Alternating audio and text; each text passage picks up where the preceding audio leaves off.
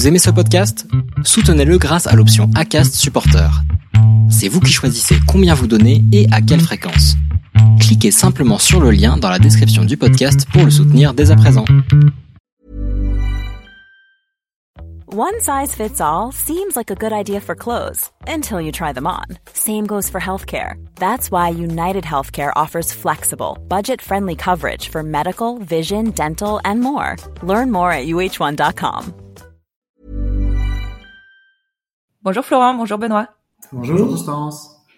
Je suis ravie que vous m'ayez proposé votre témoignage concernant votre vos je sais pas si on peut dire votre GPA ou vos tentatives de GPA parce qu'elles ont été nombreuses. Je pense que c'était un témoignage nécessaire à enregistrer parce que tous les témoignages de GPA que j'ai enregistrés, mais en fait tout se passe toujours nickel. c'est vraiment le fil rouge et il n'y a pas de il y a aucune euh, accroche ou anicroche euh, sur sur le parcours. Et, euh, et un jour, Florent est venu vers moi en me disant mais ça se passe pas toujours comme ça en fait.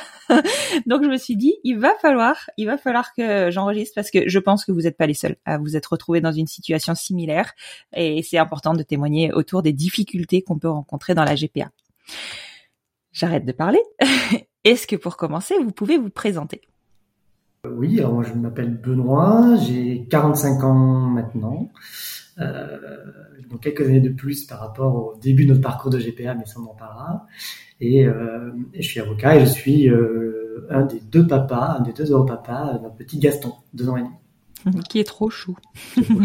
voilà, donc je suis Florent, euh, l'autre papa de Gaston.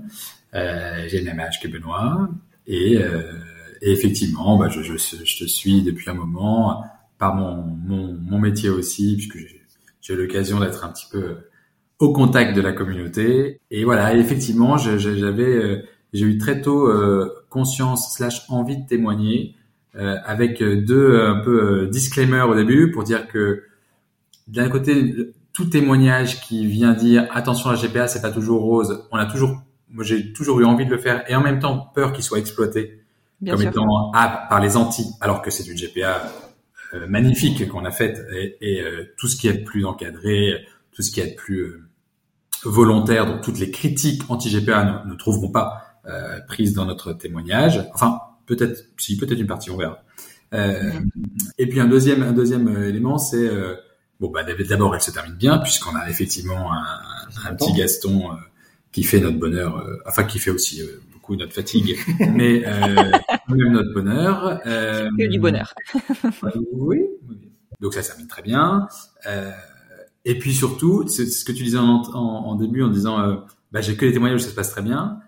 Il faut quand même continuer à dire, malgré notre témoignage, que la statistique, elle est très clairement en faveur de ça se passe plutôt bien. C'est-à-dire que la, la, la, la, il faut dire s'il y a des futurs papas qui écoutent que mon témoignage, notre témoignage, il n'a pas pour but de dire attention, ça va être plus compliqué que ce qu'on vous dit. Non, il y a toutes les chances que ce soit aussi smooth et aussi facile parce que bizarrement, la GPA c'est facile le process pour les parents, contrairement à des à des couples de femmes par exemple. Nous, on ne fait que suivre.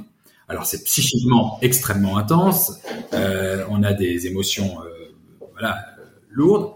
Euh, mais les démarches sont faciles. Dès lors qu'on se lance dans la GPA, on, on, suit un process, nous, en tant que papa. On se passe loin et dans les mains d'autres personnes. Donc, c'est un process qui est facile et c'est un process qui, scientifiquement, est ce qu'il y a de plus performant dans, les, dans toute méthode de conception confondue.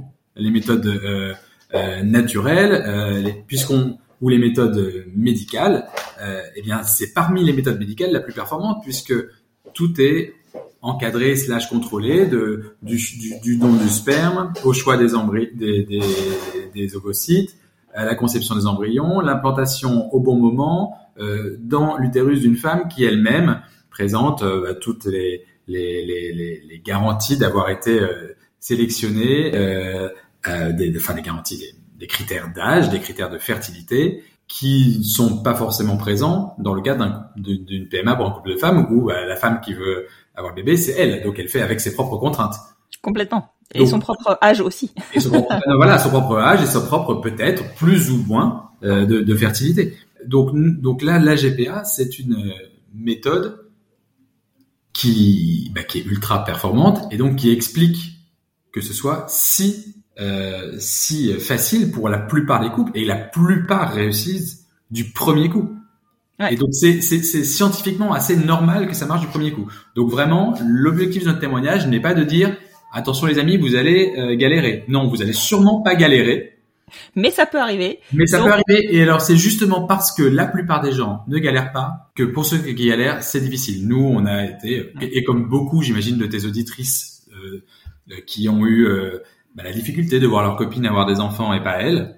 Eh ben nous, on a dû, on a affronté le, fait d'être les seuls dans notre entourage plus ou moins proche, c'est-à-dire même dans les témoignages qu'on avait dans les associations, c'était pas que des amis, les seuls pour qui ça a été difficile. Et donc, on est passé par tout, par plein de phases. Et justement, je voulais, je voulais un peu euh, témoigner du fait que, eh ben, tous ces aléas de la grossesse, les hommes le subissent aussi. Je parle des échecs, euh, des fausses couches, euh, des attentes, des espoirs. Tout ça, les hommes le subissent aussi et pleurent aussi quand c'est nécessaire. Avec évidemment une nuance de taille, c'est que nous n'avons rien vécu dans notre corps. Donc, par rapport à une femme, il est évident qu'on a ça en moins. Et c'est peut-être une des bah, c'est une difficulté de moins parce que nous avons pu vivre la même chose, Benoît et moi, puisque nous sommes euh, euh deux hommes, et que euh, alors que pour une femme dans un couple hétéro, mais même dans un couple de femmes, il y a certainement nécessairement une petite différence de ressenti entre la femme qui porte et l'homme qui ne porte pas, ou même entre la femme qui porte et sa femme qui ne porte pas.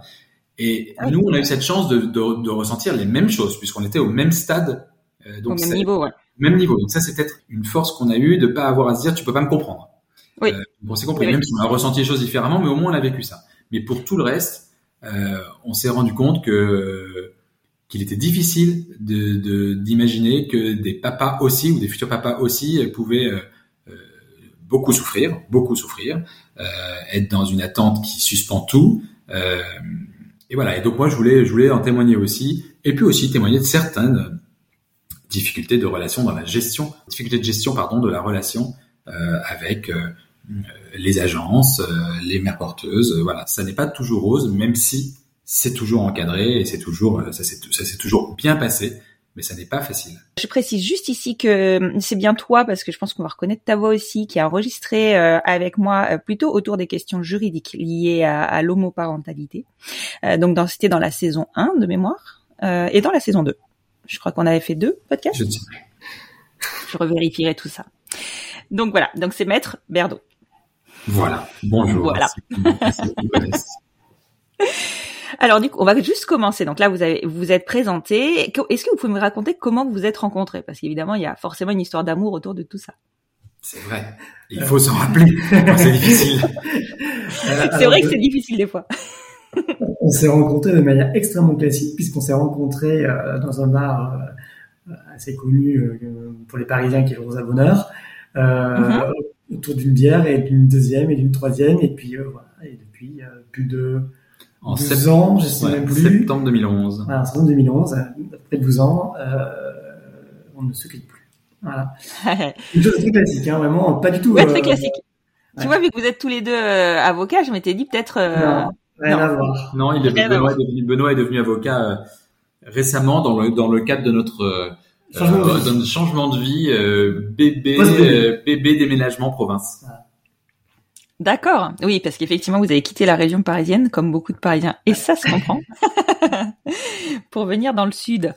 Exactement, le sud-ouest. Le, le, le, vrai sud, le sud-ouest, quoi. je me faire des ennemis. Hein, c'est pas moi qui l'ai dit. Par contre, c'est pas forcément le sud où il fait beau, mais c'est le vrai, mais c'est le vrai sud. Ah non, c'est le sud breton. Voilà. on a le même temps à Bordeaux, hein, je peux rien dire. Il pleut énormément, le taux d'humidité est très élevé, on est presque dans les tropiques. Sans le soleil. Bref. D'accord. Et donc du coup, à partir de en 2011, vous aviez tous les deux notions euh, de votre côté, chacun de votre côté, que vous aviez envie d'avoir des enfants ou c'est venu sur le tard? Alors, on était très différents sur la question. Euh, en ce qui me concerne, c'était une envie qui existait depuis euh, longtemps, presque toujours. Hein. J'ai euh, mes premières, mes, mes, années après mon adolescence où mon mes, mes, prises de conscience de mon homosexualité ont été liées à un renoncement à la paternité qui est revenu petit à petit, mais ça, en fait, quand j'ai rencontré Benoît, ça venait de revenir. Je sortais d'une relation longue, stable, très bien, mais bon, plus jeune, Euh, enfin, j'en sortais depuis quelques années, et puis ça faisait à nouveau quelques années que j'étais célibataire. Je me disais bon, l'amour ne revient pas. Bon, bah c'est une chose, ça reviendra peut-être plus tard, mais euh, bah, je, ne veux pas euh, me retrouver. Alors, dit comme ça, je me disais mais qu'est-ce que j'étais jeune. Je ne veux pas me retrouver à 40 ans. Euh, non pas non pas sans avoir d'enfant puisque c'était pas c'était pas un désir impératif genre je veux un enfant ou rien c'était je ne veux pas à 40 ans me dire ah, je n'y ai pas réfléchi. Et souvenons-nous, donc là, on a 45 ans, donc moi, je me suis dit ça vers 30 ans. Il y a 15 ans, il y a 15 ans, la GPA, on en parlait, mais pas beaucoup. Mais on en parlait un petit peu, et justement, je m'étais dit, j'avais conscience que je ne voulais pas que dans 10 ans, les choses aient évolué, mais que moi, je sois passé à côté de la réflexion que qu'est-ce que c'est que ça, la GPA, ça a l'air complètement fou. Euh, donc, j'avais commencé ma réflexion de comment on fait pour avoir un enfant quand on est euh, homo, et donc j'avais ce désir. Néanmoins, quand j'ai rencontré Benoît, évidemment, le désir, enfin, c'est pas évident, enfin, j'en sais rien, mais c'est passé comme ça. Le désir, il est reparti, si je puis dire, où, mhm. ah bah voilà, je rencontre quelqu'un. Donc, ma réflexion solo, euh, elle, est plus solo et donc, et donc, bah, presque elle est plus à l'ordre du jour parce que j'ai rencontré quelqu'un, on reconstruit quelque chose nous deux. Je savais que j'avais cette réflexion et j'en ai parlé très très vite à Benoît, mais comme étant tiens, euh, voilà, moi je réfléchis à ça. Bah, si ça te dit d'y réfléchir, mais mais je sais pas comment dire, c'était pas devenu, euh, enfin ça n'a jamais été, moi je veux un enfant donc je te préviens, si on se met en couple, j'ai un enfant. Non, ça a toujours été, j'ai eu ce désir. Si ça t'intéresse, réfléchissons ensemble et Benoît euh, te dira comment lui s'est mis à réfléchir. Mais donc pendant longtemps, ça a été, euh, oui, oui, j'avais cette réflexion, on y réfléchit ensemble, on y réfléchit, puis on n'y réfléchit plus, on y réfléchit, puis on n'y réfléchit plus. Donc c'était pas le désir impératif qui fait que si tu ne veux pas d'enfant, ça marchera pas entre nous. Oui, oui, oui, oui. Tout, tu, tu laissais la chance à ton entre guillemets, tu laissais la chance au couple et puis euh, ça, ça vient, ça vient quoi. Oui, c'était une évidence que le couple étant là et, alors euh, Benoît va faire le fiero en disant que c'était pas son sentiment, mais moi mon sentiment très rapide a été que bon bah c'était évident euh, Benoît et moi que ça allait durer longtemps, donc ça revenait sur devant la scène et tous les autres projets que je pouvais avoir eu en, en perso devenaient ah bah soit ils s'adaptent à notre vie de couple, soit ils s'adaptent pas le projet, mais ça, ça ça devient tout de suite le seul qui fait que le reste va s'adapter ou non autour. Sauf la présence de mon chat, bien sûr, que j'ai imposé euh, à Benoît, et là, ça ne pouvait pas se discuter. Non, mais la présence des chats est indiscutable. Ouais, malheureusement. euh, moi, moi, j'étais, euh, moi, je pense que j'avais fait un peu une croix là-dessus, euh, en me disant que c'était pas compatible avec le fait d'être gay, d'avoir un enfant. Euh, c'est vrai que la GPA était très peu connue. Je crois qu'on s'est rencontrés, le mariage pour tous n'existait pas. Non, je te confirme. Donc euh, il y avait, euh, il y avait quand même euh, un contexte qui faisait que c'était pas trop dans mon, dans ma, dans ma réflexion. et je pense que foncièrement, je ne me voyais pas élever un enfant avec, avec un. En fait, je pense que j'avais un petit côté avec, un, avec un homme, un petit côté tradit, voilà, et qui, qui a un peu ressorti parce que bon, Florent m'a challengé et je me suis dit, il y a, un point sur lequel j'adhérais, c'est qu'effectivement, vous allez mieux réfléchir tant qu'on était relativement jeune, euh, à cette question pour pas se retrouver euh, trop tard en se disant merde, on a raté le coche. Donc ça, moi, j'ai tout de suite voulu me challenger. Enfin, quand Flora a posé ce sujet sur la table, je me suis dit oui, effectivement, il faut quand même que je me challenge pour savoir quelle est mon envie, parce que en fait, je ne m'étais pas trop posé la question. J'étais parti d'un postulat que c'était pas possible.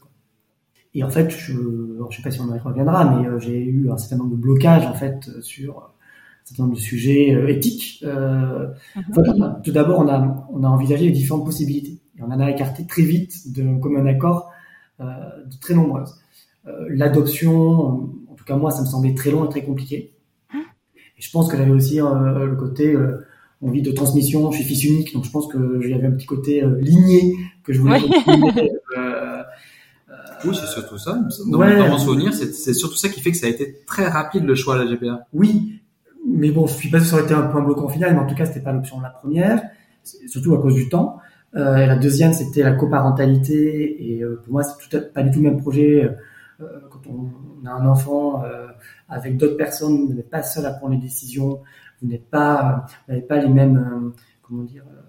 c'est déjà pas facile d'élever un enfant à deux et à plusieurs. Je trouve que c'est encore plus compliqué. Alors, il y en a qui, réussissent, c'est très bien, mais moi, je pense que c'était pas pour moi. Et puis le rôle de l'autre, même symbolique, dans le couple, est, pas le même. Donc donc voilà, ça m'a aussi écarté rapidement et donc il restait la GPA et là moi j'avais des blocages sur les côtés un peu éthiques, sur le côté euh, exploitation. Euh, est-ce que c'était une exploitation de la, femme, euh, liberté son corps et un point beaucoup sur lequel j'ai beaucoup travaillé avec la psy, c'était le fait qu'il n'aura pas de maman. le fait qu'il n'aura pas de maman. Euh, et le, fait même de verbaliser ça me mettait mal à l'aise. Mhm. J'ai beaucoup travaillé en fait, euh, j'ai beaucoup challengé à ce niveau-là et, et en fait, je me suis je me suis lancé. Je dis bon qu'on y va, alors même que j'avais pas forcément tout réglé à ce niveau-là parce que je voyais que du côté de Florent, il y avait un, manque quand même qui commençait à s'installer et qu'au final, je me suis dit, je me suis dit, je ne pense pas que je regretterais d'avoir un enfant. Mhm. Ah, je, je, regretterais peut-être certains aspects de ma vie célibataire ou en couple sans enfant. C'est sûr, et ça c'est confirmé, c'est confirmé. Définitivement, je ne peux pas regretter le fait d'avoir un enfant. Donc on est parti là-dessus. Mais c'est hyper intéressant ce que tu dis autour de l'inquiétude que tu as pu avoir euh, que cet enfant n'ait pas de maman. Mm. Que nous, on, peut, on pourrait avoir, euh, femme lesbienne, autour du fait que l'enfant n'a pas de, de papa.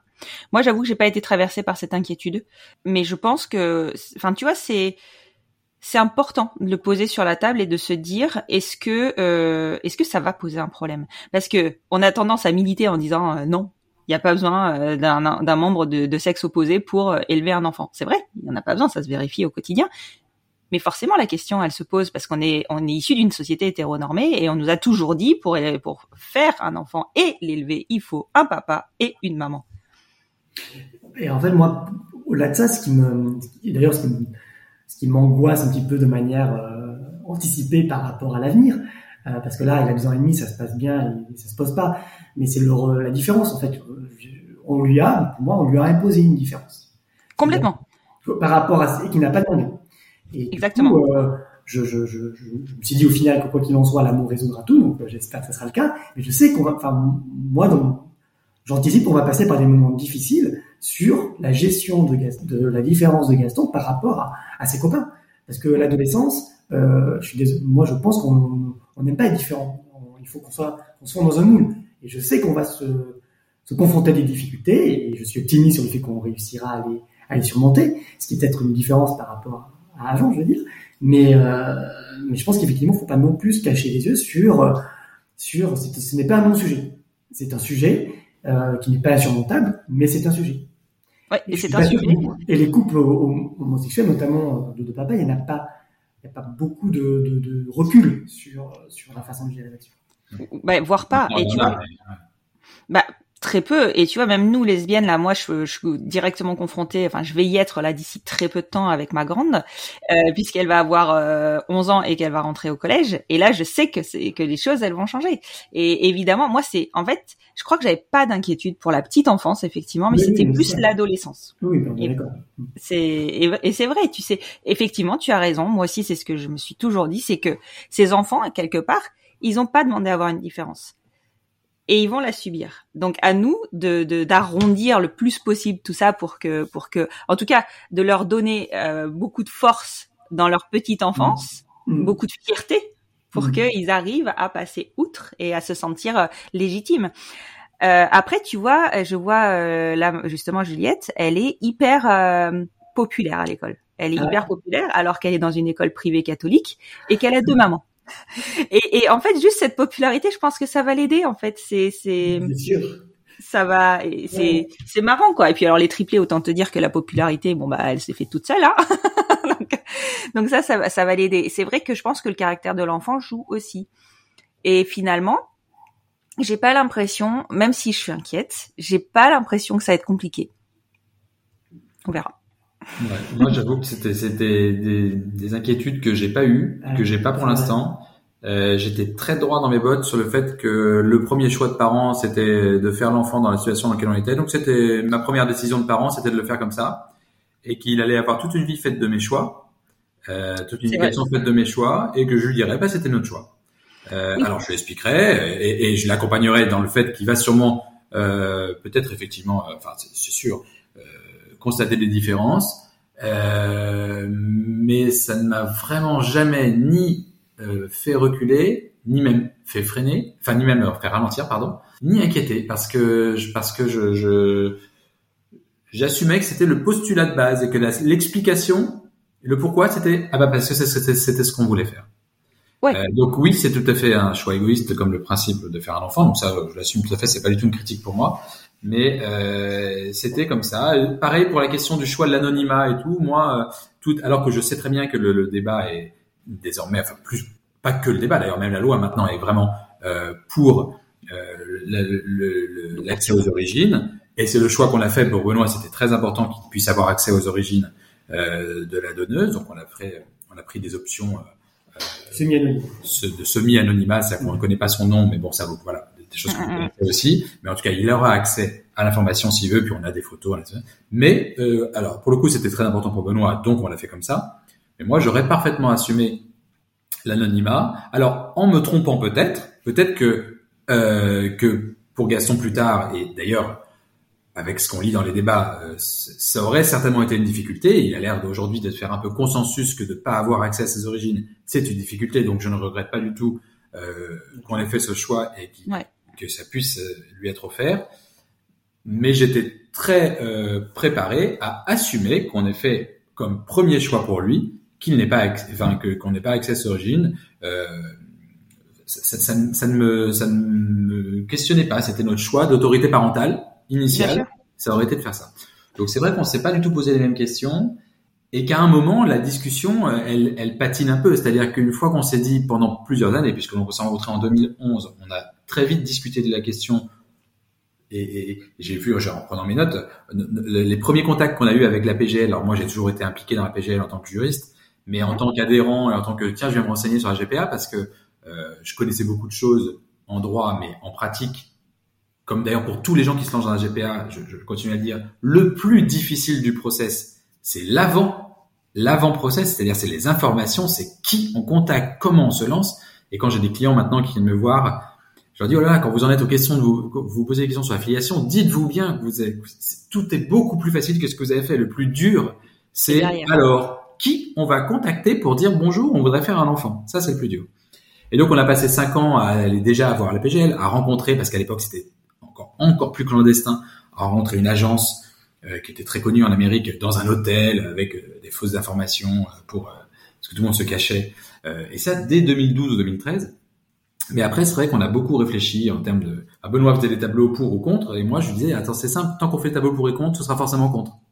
Parce que ce qu'il y a, ce qu'il y a, ce qu'il y a de plus, la seule chose qu'il y a dans la colonne plus, c'est le bonheur d'avoir un enfant. Et j'ai parfaitement conscience qu'il y a beaucoup de négatifs. Et qu'en termes de bullet points, il y aura toujours plus de négatifs. Qui peuvent justifier, c'est ça notre discussion, qui peuvent justifier que du coup, euh, on, on, on, décide de pas en avoir. Mais, mais à un moment, euh, il faudra se dire, bon allez, l'envie d'avoir un enfant et le bonheur potentiel d'avoir un enfant suffit et, euh, et voilà. Et donc c'est comme à un moment, et ça a été vraiment ça. Hein, ça a été euh, comme dans les films euh, après le mariage, euh, voyage, voyage, de voyage, de noces, belle vue sur le Mekong, le coucher de soleil. Et et alors en vrai non, le déclenchement, c'était que c'était fin 2017 ça. Donc ah c'était les primaires de droite où Fillon a été désigné. Ouais.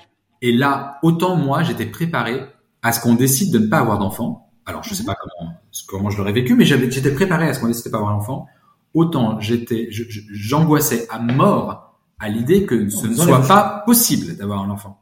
Ouais, que ce soit pas toi qui décide de ne pas en avoir, mais quelqu'un qui décide. Tant pour les questions politiques que d'argent, ah, parce qu'évidemment là j'ai pas les questions d'argent, et de façon un peu magique, je me disais oh on y arrivera, on y arrivera, on y arrivera. Alors on y est arrivé euh, en faisant beaucoup de choix et, et difficiles, mais mais on y est arrivé. Mais ça m'angoissait pas du tout. Et, d'ailleurs, si Benoît m'avait dit non, financièrement on pourra pas, j'aurais euh, explosé en vol. C'était pas possible Ouais, c'était pas matérielle nous empêche. Et alors c'était encore moins possible qu'une potentielle loi. Donc on était en novembre 2000, notre voyage là c'était novembre 2017. Donc novembre 2016, novembre 2016 pardon. Puisque l'élection c'est en 2017. Novembre 2016 euh, et euh, l'idée que six mois plus tard potentiellement il y a un président euh, qu'on donnait absolument gagnant à ce moment-là, euh, euh, qui qui avait fait de la GPA. Enfin je sais pas si on s'en souvient, mais pourtant la GPA c'est un petit sujet euh, qui concerne un petit nombre de personnes, mais c'était un sujet euh, qui rassemblait euh, les Antilles à ce moment-là. Et donc la GPA était vraiment un de ses, un de ses chevaux de bataille. Il allait vraiment renforcer les interdictions. Et donc l'idée que ce soit possible qu'on aille vraiment en prison si on le fasse, c'était déjà interdit avant, mais il n'y a pas de poursuite il n'y a pas de réelle sanction. Alors là, moi, ça m'angoissait. Et c'est ça, pendant le voyage de noces, puisque je vois très bien où on était quand il a été élu, qui m'a obsédé pendant 15 jours et qui fait qu'un soir, je, enfin, ça, ça s'est vraiment fait comme dans les films. Je, je me suis, j'en ai pleuré en disant Benoît, je crois qu'on est en train de passer à côté parce que Benoît hésitait, hésitait et attendait un déclic qui ne venait pas. Mhm. Et je lui dis en fait, on est en train de passer à côté et on va nous l'interdire avant qu'on l'ait décidé.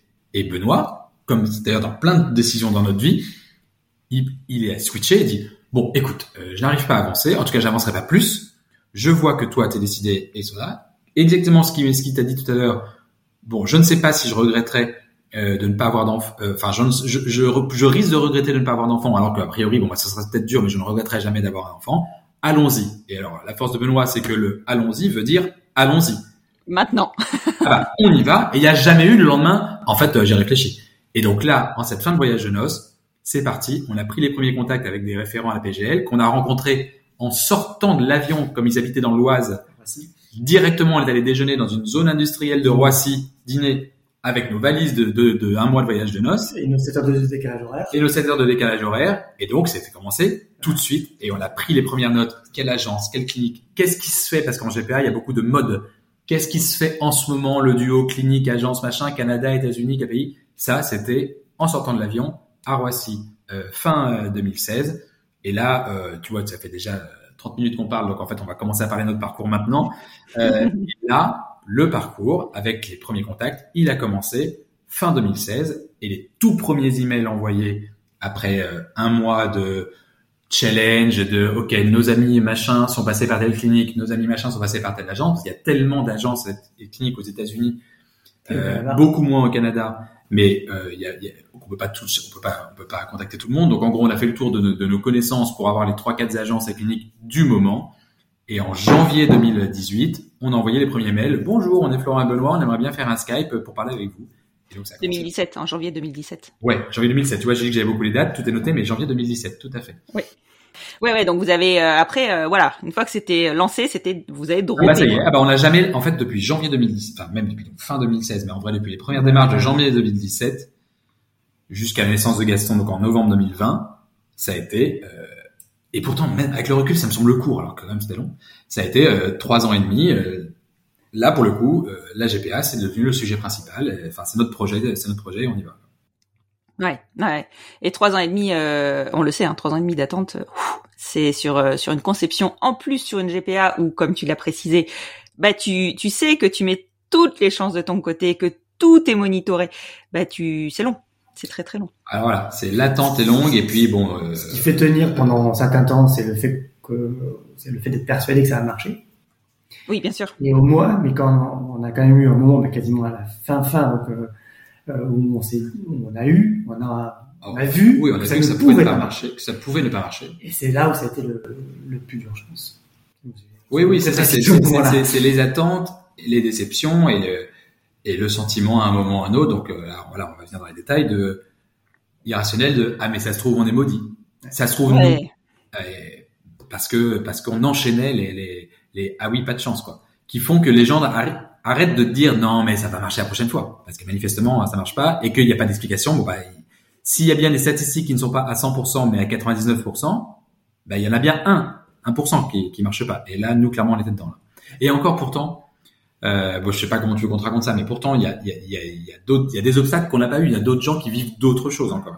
Nous, par exemple, dans tout notre process, on n'a jamais eu à vivre la perte d'un bébé euh, dans, dans, dans une gro- dans une grossesse avancée. On a eu des fausses couches Mais au euh, début, quoi. au début. Alors, ce qui nous a fait nous rendre compte que euh, le discours "allez, c'est pas grave, ça va marcher" euh, est horrible. Et le discours que j'ai eu avec Ouais. des copines, je pense quand j'étais plus jeune, puisque moi, bah voilà, on a on a on a des enfants de 15 ans après nos amis. Donc sûrement, euh, il y a 15 ans, j'ai dû dire à des copines, oh, t'inquiète pas, ça marchera la prochaine fois. D'abord, je me rends compte que je l'ai dit que aux copines et pas à leur, à leur mari ou à leurs copains.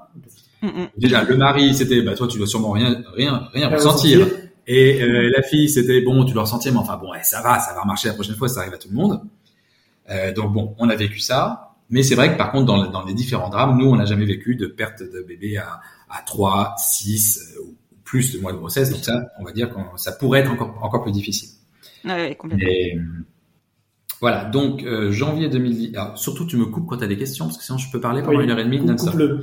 Euh, Ne- donc, ne t'inquiète pas. janvier, euh, janvier 2017, premier contact. Et là, comme je l'ai dit tout à l'heure, tout va très vite parce que c'est. Alors donc on a fait tout de suite le choix nous d'une GPA euh, américaine ou canadienne en l'occurrence. Avec une agence. Initialement canadienne, voilà, une agence au Canada. Et De porteuse. une agence de mère porteuse au Canada et une clinique euh, États-Unis. C'était un peu le, le combo à la mode quand on l'a fait il y a quelques temps. Bon, ça, ça, ça se fait peut-être toujours, je sais pas. Enfin, ça se faisait beaucoup. En fait, c'était, c'est- ils étaient couplés, Canada-Amérique. Enfin, non, en Canada, fait, en fait, donc dans la GPA, tu as vraiment deux, t'as deux grands pôles. Tu as la, la clinique de fertilité qui fait les embryons et les transferts, Mhm. et tu as l'agence de GPA, et que tu peux choisir un agence de mère porteuse. Tu choisis indifféremment. Et en Canada, il y a beaucoup moins d'agences. Notamment, il y en avait à l'époque une un peu monopolistique que, que tous les, les auditeurs qui la GPA euh, reconnaîtront. Donc, on n'a pas tellement hésité sur l'agence. Pourquoi l'agence au Canada? Bah Parce que euh, question de coût, c'était moins cher. Les, les, les, les, les mères porteuses, et ça, je pense que c'était plus pour nous rassurer. En tout cas, moi, c'est pour me rassurer. On dit que les mères porteuses sont pas rémunérées. Bon, d'abord, c'est pas vrai. Elles sont défrayées de façon un peu forfaitaire, qui correspond quand même à, à des choses, à des choses globalement alors, inférieures aux États-Unis parce que tout est moins cher au Canada, mais ça représente globalement euh, le, le- non, un peu, oui, un peu moins. Enfin bon, euh, c'était en gros, c'était euh, 22 000 dollars à l'époque canadien, alors que la mère porteuse au Canada, aux États-Unis, euh, elle, perçoit, euh, nous, elle a perçu 30 000 dollars américains. Donc oui, c'est un peu plus, mais ça reste, ça reste une, une somme d'argent qui est dans la même fourchette. Mhm. Donc c'est pas vrai qu'elles sont pas du tout rémunérées, mais bon, à l'époque ça nous disait. Et puis quand même, Benoît a un lien. On a une, il a une cousine euh, qui est franco-canadienne, qui vit toujours au Canada. Donc on se projetait bien, on a dit qu'il y avait un lien avec le Canada. Bon, bref, on avait fait ce choix-là. Et la clinique, bah, c'était la clinique performante du moment aux États-Unis, alors que les cliniques canadiennes avaient un moins moins bon euh, Ouais. moins bon retour. Même si bon, ça c'est c'est c'est difficile de quantifier parce qu'on a plein de copains qui avec qui ça a marché très bien du premier coup avec la même agence euh, canadienne qui pourtant a une réputation sulfureuse, euh, et, euh, et d'autres cliniques. Donc on a pris ces contacts et on a fait les premiers Skype mode merveilleux, tout va bien euh, avec l'agence euh, canadienne, la clinique américaine et ça c'était en janvier-février 2017 et tout est allé euh, assez vite puisqu'en avril 2017 on est allé faire euh, le don de sperme en Californie. euh, tout va très bien, on avance. On était même matché avec une première mère porteuse. Eu évidemment la, la, la donneuse. Ah oui, en même temps de donneuse. On a eu une petite, un petit, un petit difficulté. On avait choisi une donneuse, puis en fait, elle s'est rétractée. Euh, Ah, tu vois, j'ai oublié ça. Mais non. Ouais. Et bon, ça, ça nous a fait un petit coup, mais bon, c'était pas non plus de gravissime. Et après, on a trouvé une autre donneuse. Euh, voilà, la donneuse de, de Gaston. Et à partir de là, effectivement, les choses médicales sont allées assez facilement. Et on avait trouvé aussi rapidement, je crois, quand même, Ah bah, euh, avril, la porteuse euh, avril 2017, au, on avait au tout. Canada. Avril 2017, on avait la donneuse. fait, en fait, on est allé très vite sur la première partie. Voilà. En Ouais. juin 2017, les embryons étaient faits. Alors, ça commençait en plus exactement comme on imagine, c'est-à-dire qu'on est allé quand même assez vite. On a vu, on avait une équipe de foot d'embryons de bonne qualité. on sait qu'on partait bien. euh, ça, une des angoisses que beaucoup, ben, déjà qu'on n'avait pas, de se retrouver avec deux embryons. euh, Ça, c'est. Ouais. c'est On avait bon. énormément. On a plein à tel point que donc aux États-Unis dans la GPA le, le- le test génétique préimplantatoire est très à la mode. Alors pour les Américains c'est à la mode pour choisir le genre euh, de l'embryon, Ah le sexe d'embryon. Ah oui parce qu'en fait on le voit dans les chromosomes donc on choisit. Bah oui. dans la GPA on peut choisir. Donc nous on doit expliquer qu'on ne veut pas choisir. Tout ça c'était notre choix on voulait pas choisir. Mhm. Et du coup ils nous disaient bon pourquoi vous faites le, le, le, le- le PGS alors? Euh, parce qu'ils nous ont pas poussé à le faire. Mais nous on s'est dit ah bah on a tellement d'embryons qu'il faut absolument qu'on élimine ceux qui n'ont aucune chance de s'accrocher. On va quand même pas, on va quand même pas faire trois, quatre essais pour avoir notre bébé. Donc vas-y, éliminons-nous tous les mauvais embryons, comme ça on ira directement vers le bas. Donc c'était ça notre, notre réflexion. On va voir à quel point c'était. C'était pas malin, mais, pas, mais en tout cas, ça- en tout cas, ça ça n'a pas été suivi des faits. Mais bon, en juin 2017, donc on avait les embryons top qualité, tout va bien, euh, bien au chaud euh, ou au froid euh, en Amérique. Euh, on avait euh, donc été matché avec notre mère porteuse. Et là, premier, premier un peu conseil ou premier petit témoignage. euh, à nos premiers matchs, à nos premiers Skype avec la mère porteuse, on l'a pas senti du tout. On l'a pas senti du tout. On- quand, très- on, quand on nous a raccroché, quand on s'est raccroché, on s'est dit, oh là là. Oui, enfin bon, après c'est très personnel, mais pour plein de trucs, on l'a trouvé pas concentré, on l'a trouvé un peu difficile d'accès, Distante. distante, mais un peu, un peu, un peu froide, euh, euh, et en même temps bizarre, en même temps bon, euh, son profil correspondait bien. Et, ça. et en fait, première erreur et premier témoignage, on n'a pas osé dire non. Ah et ça, il faut le savoir. Alors, c'est spécialement, c'était spécialement lié. Vraiment, je prends beaucoup de précautions parce que beaucoup de gens peuvent avoir un ressenti différent, mais spécialement lié au choix du Canada et à cette agence en particulier, dont Mhm. la, la, la, la directrice est un peu une sorte de grande gourou euh, on ne s'est pas senti autorisé à dire non parce que la pression du vous n'êtes pas les seuls candidats. Le discours très très clair dans la GPA, c'est pour ça que les anti-GPA, alors vraiment il faudrait juste qu'ils discutent avec des gens pour comprendre, le discours est très clair. Euh, on est hyper loin de l'exploitation puisque c'est la mère porteuse, la reine, et, et c'est justifié, mais c'est la reine, d'abord passer sa grossesse, donc ça il n'y a pas de problème que tout est fait pour que ça se passe bien, c'est son corps, mais c'est elle qui choisit, il y a tellement plus de candidats euh, parents d'intention que de mère porteuse, c'est elle qui choisit. Donc il n'y a pas d'angoisse sur l'exploitation. Euh, et au contraire, nous, nous, nous, avons, nous avons eu tellement peur qu'on nous dise oh dis donc les enfants vous faites les difficiles euh, et qu'on repasse en dessous qu'on n'a pas osé dire non. Et ça franchement, alors ça aurait pu marcher. Il se trouve que sans plus physiquement, euh, euh, médicalement ça n'a pas marché donc on a changé après. Mais mmh. euh, dès le début, moi j'avais conscience que ah zut, il y aura donc un point noir dans l'histoire de notre enfant. Ce sera la relation avec sa porteuse. Alors qu'évidemment, on s'est projeté, et c'est le cas aujourd'hui, mais on s'est projeté, euh, grâce au discours qu'on avait à l'époque, sur ce sera une super relation, euh, vous verrez, ce sera la femme de votre vie. Et, et ce qui fait qu'on est obligé de se challenger et, et, de chercher les témoignages de ceux qui nous disaient, mais vous savez, c'est pas non plus votre meilleur ami, mais rassurez-vous, c'est pas grave. Euh, l'important, c'est que vous la connaissiez, l'important, c'est pas bien. Or, on sentait que déjà, si grossesse il y avait, ce serait compliqué car elle nous balançait tout son stress au moindre truc. Elle coupait Instagram, elle disparaissait des réseaux dès qu'il y avait un truc allait pas. Parce qu'il y a quand même, oh, l'angoisse. Pour faire un petit peu plus court, il y avait quand même quoi, trois, trois échecs de trois, trois assimilations, pas trois assimilations, trois transferts. Ah oui, tu veux vraiment Ah oui, tu fais un peu plus court. Alors moi j'étais à l'avant premier transfert. Oh là là. mais non, mais parce que, enfin, je suis pas, je suis pas Non, mais t'as raison, raison, Ce qui est intéressant, c'est, c'est ce qui s'est passé dans les faits et, et le ressenti, j'imagine. Effectivement, on a quand même continué avec. ah bah oui, on a continué. Bah, pas si on le dire parce que si elle écoute et qu'elle se sent euh, visée, la pauvre. Mais euh, mais euh, non non non. Mais on a continué avec elle parce qu'en fait la question ne s'est pas posée pour nous. On ne peut pas dire non.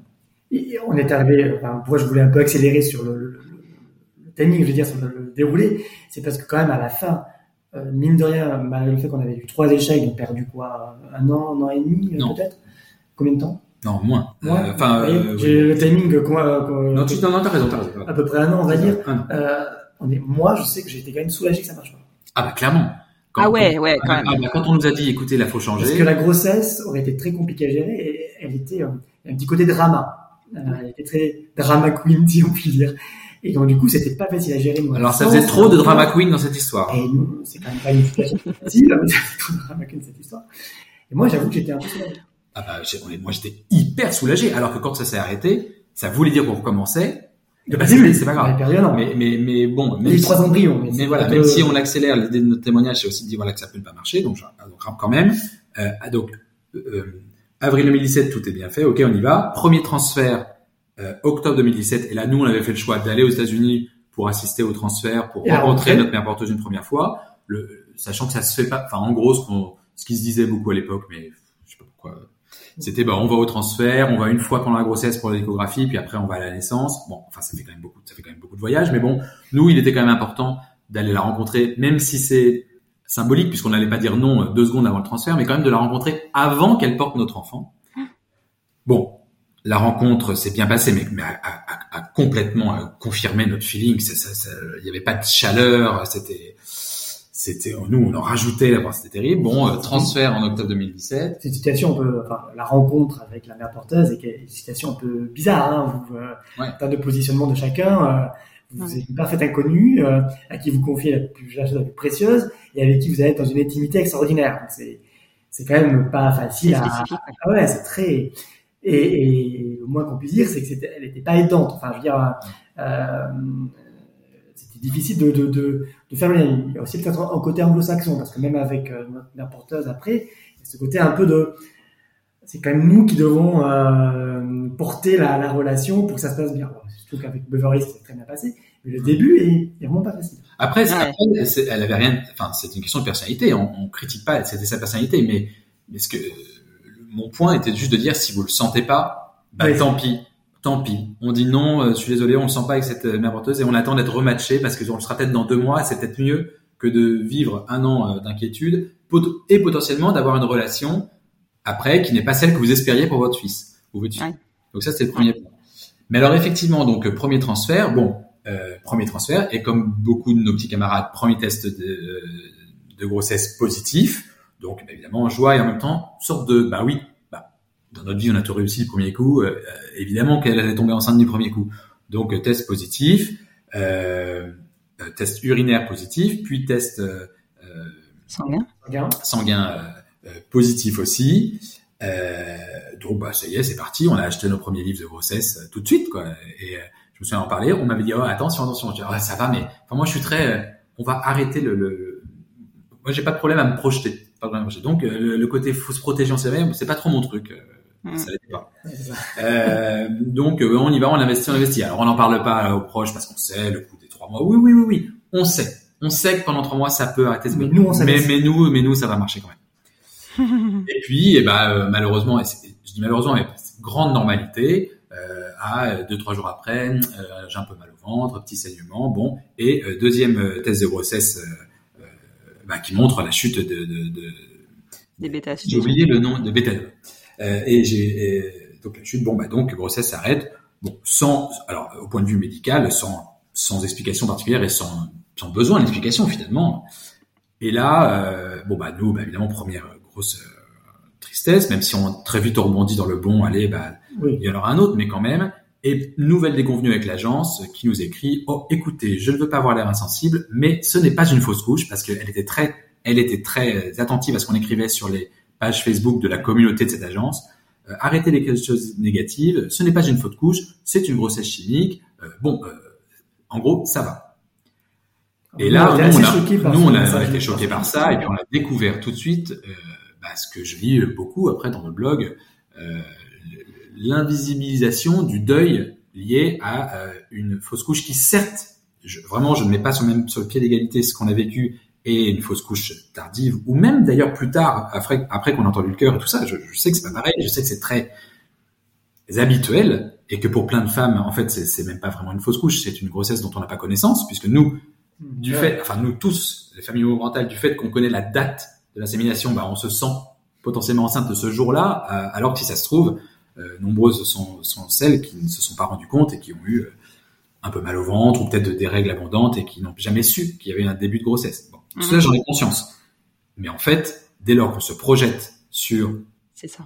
Ok, il y a une insémination. Enfin, moi, c'était instinctif. J'ai calculé le terme immédiat. Donc, cet enfant, il avait... Alors non, c'était pas un enfant, mais cette, cette, cette, cette grossesse allait aller jusqu'au bout. Alors, ce qui nous a aidé à tenir, ce qui moi m'a aidé à tenir, c'est que j'ai toujours eu comme image, j'ai jamais considéré qu'on avait perdu des enfants dans les différentes sphères, puisque je me suis toujours dit que notre enfant était caché dans un embryon.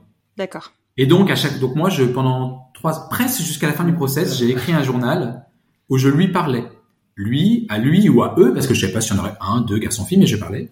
Et donc après tout ça, c'était ah tu fais chier, t'étais pas caché dans le bon. Donc j'étais très triste parce que je m'étais projeté dans le fait qu'on l'avait trouvé, mais j'ai jamais eu le sentiment de perdre un enfant. Donc ça, euh, octobre 2017, et puis après, bon, on enchaîne sur un deuxième, donc d'abord très long, euh, alors là, pour le coup, lié à ses complications, lié à son, personnage, parce qu'elle ne voulait pas tomber enceinte en décembre, parce que cette fille était née en décembre. Elle ne voulait pas avoir d'enfant au mois de mai, parce qu'au mois de mai, c'était la période d'inscription à l'école et qu'elle ne voulait pas être dérangée par ça. Donc c'était quand même beaucoup de, de, de... et puis elle était très, elle était très, euh, non, mais je suis sûr que c'est un embryon garçon et mon corps ne peut pas porter de garçon. Enfin, donc elle nous balançait des trucs comme ça, qu'on devait gérer.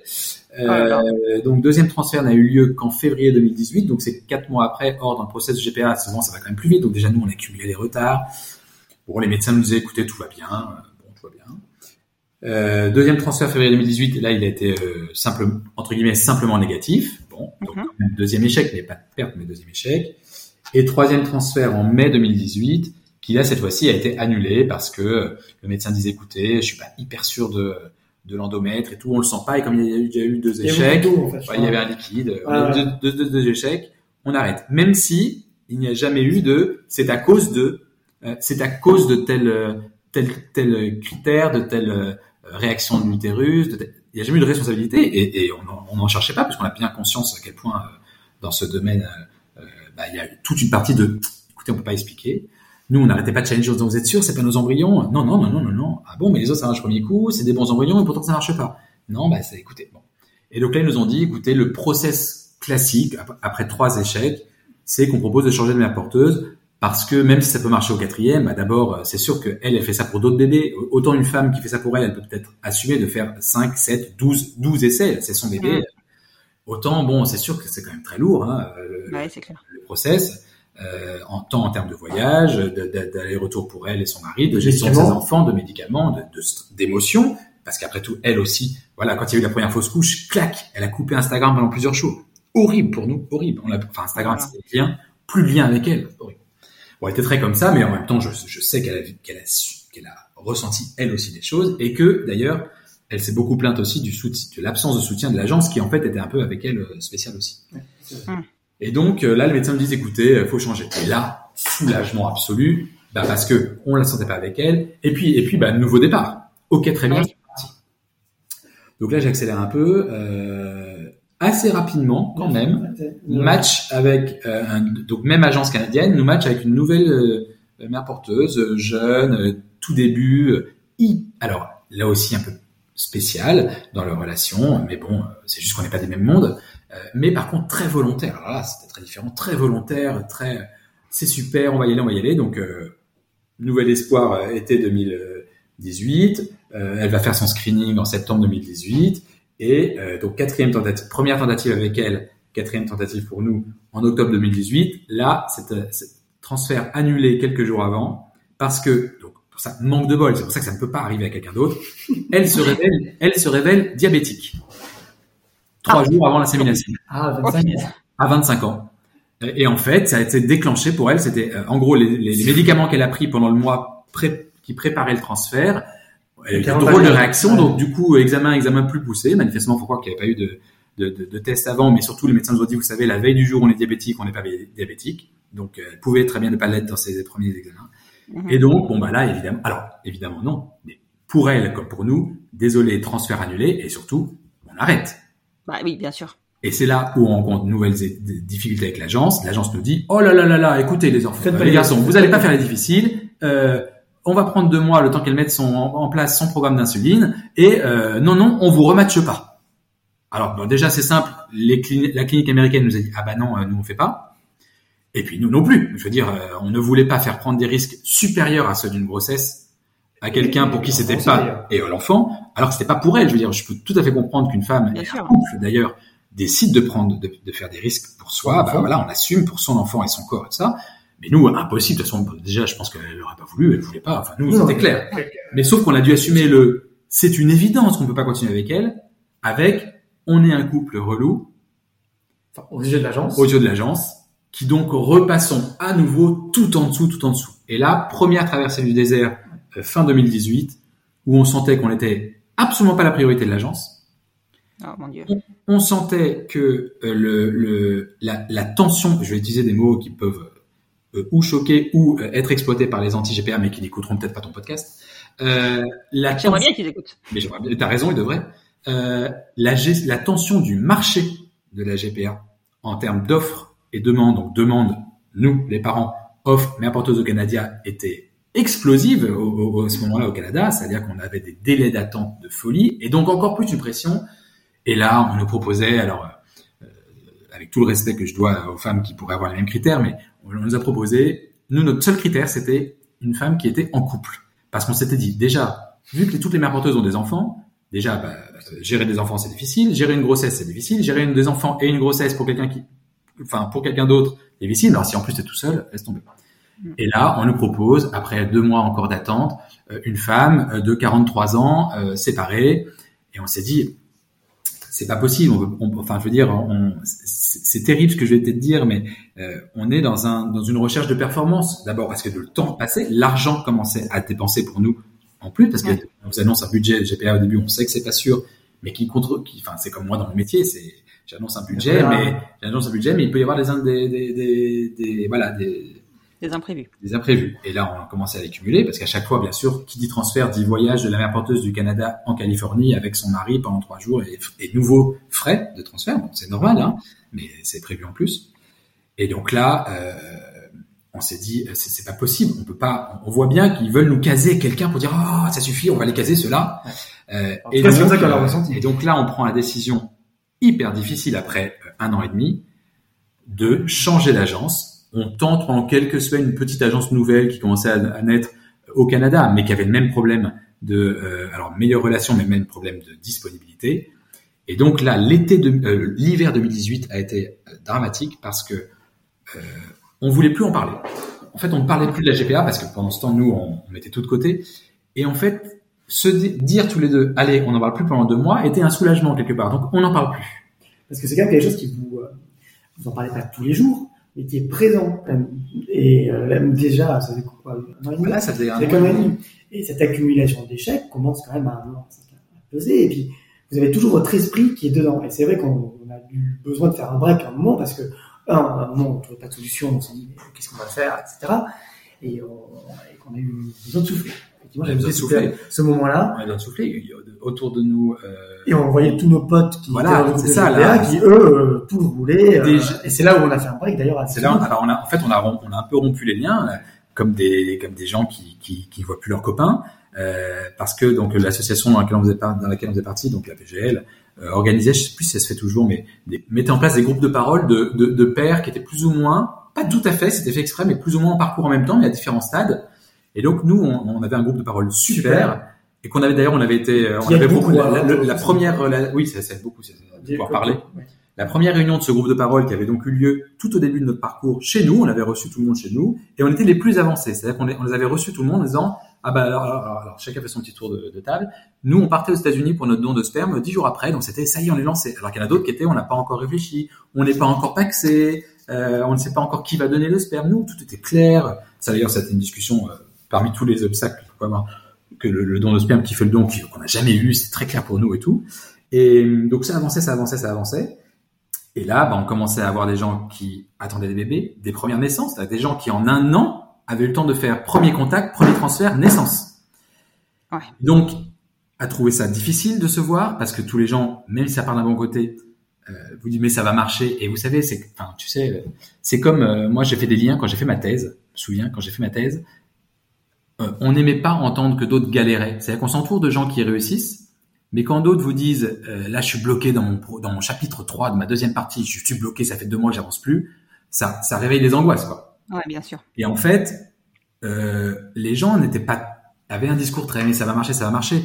Mais quand on était ok, on va vous parler de ce qu'on ressent là, il n'y a pas d'écoute. Et ce qui est normal, les gens sont dans leur process, ils sont pas là pour entendre dire que ça peut galérer, euh, que ça peut être difficile. Et donc on n'avait pas trop d'écoute. Et puis nous, c'était ça devenait invivable de nous réjouir pour euh, les gens qui restaient. Donc on a pris du recul et de la distance avec ces gens-là qu'on a bon qui, s'est jamais euh, qui s'est jamais re, euh, qui est jamais revenu. Euh, on sentait arriver parce que pour l'instant notre entourage c'est que l'entourage lié au réseau, à la communauté LGBT qu'on s'était faite autour de ça. On n'avait pas encore de nos amis à nous dans le process. Or, un de nos couples d'amis s'y mettait et commençait à nous poser des questions parce que moi j'avais en plus la casquette avocat, euh, donc on posait des questions. Alors pendant cette période-là, j'ai suspendu, j'ai arrêté tous les, les, les, les dossiers.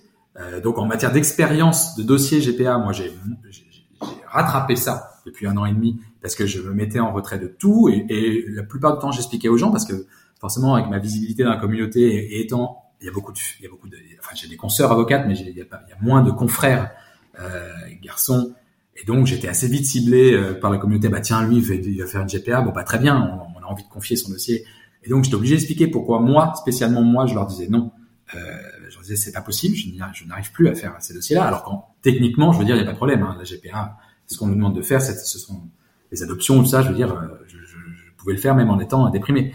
Mais euh, c'était impossible de, de m'en occuper. À tel point, je me disais, j'espère que je divorcerai jamais, vu que je suis, je fais exclusivement le droit de la famille. Si un jour je divorce et que je suis plus capable de faire le divorce des autres, je vais faire faillite. Enfin bon, ça c'est. euh, et donc, euh, et donc voilà, le recul, le recul aussi avec nos familles, parce que nos familles, quand même, on avait fait le choix de les impliquer dans le process depuis le début. Donc, même si on ne disait pas aux gens, attention, demain on a une assimilation, ne serait-ce que pour pouvoir garder le plaisir de l'annonce. Bah, moi, je le disais systématiquement après, donc mes parents apprenaient en même temps qu'il y avait eu une tentative et qu'il y avait un échec. Et les gens, là aussi, commencent eux-mêmes. Alors, c'était pas dès ce moment-là, c'était plus tard parce que on n'est pas du tout au bout de nos échecs. Euh, les, les, les, gens commençaient à avoir un discours, mais bon, il y a et ça va marcher, et on sentait que certains, nos, parents notamment, euh, auraient, auraient peut-être été soulagés à un moment-là qu'on arrête. Mais je pense pour nous, euh, pour notre souffrance. Quoi. Mes parents ne comprenaient pas pour tout. Donc là, fin 2018, donc down, et moi, à un moment, je prends conscience que ce n'est pas qu'une question de délai. Ce n'est pas bon, on va mettre du temps à trouver la mère porteuse, mais potentiellement, il n'y en aura pas parce qu'il n'y a pas assez de mères porteuses Ah oui. au Canada et qu'on ne, ne sera jamais mis en avant. Donc en fait, ça ne marchera pas. Et donc là, on prend le choix difficile parce qu'il y a un côté remise en cause complète de basculer et de lâcher le Canada pour aller aux États-Unis. Ce qui veut dire- sur les. Ce qui veut. Non seulement tout ce qu'on a dépensé au Canada est perdu, mais on va redevoir dépenser beaucoup plus aux États-Unis parce que c'est beaucoup plus cher. Mhm. Donc là, angoisse, comment on va faire pour trouver l'argent? Parce qu'on l'avait pas. Donc on a fait des emprunts à la banque, des emprunts à la famille, tout ça. Et on recommence. Donc on recommence pour la troisième fois le choix des agences, le choix de mère porteuse, parce que malgré tout, il faut quand même s'investir. Le seul truc qui, pour l'instant, ne bougeait pas, c'était la clinique. On avait confiance et ils nous disaient, écoutez, vous avez encore plein d'embryons, il n'y a aucune raison, donc les embryons, ils, sont, ils attendent, ils attendent. Donc là, on laisse passer l'hiver 2018-2019 et début 2019, allez, c'est parti, on redemande à des copains, c'est con, mais à des copains avec qui, pour qui ça a marché, quelle agence, alors que je veux dire, l'agence, c'est pas, c'est pas parce que l'agence est sympa que ça marche. Enfin, il y a Oui, oui, non, mais. des réflexions qui sont euh, mais là, bizarrement. nous échaudés un petit peu par notre passé euh, Oui. canadien, euh, on voulait aussi une agence qui, qui était meilleure, on va dire, dans la relation avec les parents d'intention, euh, plus à l'écoute, euh, parce que clairement, euh, il y a un petit côté psychologue hein, derrière. Nous, à toi de l'agence, un peu de soutien et surtout de compréhension des difficultés, surtout. Ah Ouais. Et euh, trouve qu'on a donc eu la chance de, de tomber sur donc une agence qui nous a été conseillée par des potes, qui était à Las Vegas, qui était à L'agence de Las Vegas qui a fermé depuis. qui a fermé depuis, et on a trouvé euh, en face une nana formidable, enfin deux nanas, euh, la directrice et son, son, son associé ou son employé, je sais plus, formidable, très à l'écoute. Moi, je sais que les premiers liens avec cette agence, ça, ça nous a reboosté. Alors, Ouais, ça nous a reboosté. Et et il y a un côté aux États-Unis, euh, là aussi ça peut paraître choquant, mais service client, euh, où du début à la fin, même parmi nos, nos galères futures, eh ben, je vais en dire la suite américaine au prochain épisode. Euh, voilà, c'est la fin de l'épisode canadien et on parlera de l'épisode américain la prochaine fois. Imagine the softest sheets you've ever felt. Now imagine them getting even softer over time. That's what you'll feel with Bowl and Branch's organic cotton sheets. In a recent customer survey, 96% replied that Bowl and Branch sheets get softer with every wash. Start getting your best night's sleep in these sheets that get softer and softer for years to come. Try their sheets with a 30-night guarantee. Plus, get 15% off your first order at bowlandbranch.com. Code BUTTERY. Exclusions apply. See site for details.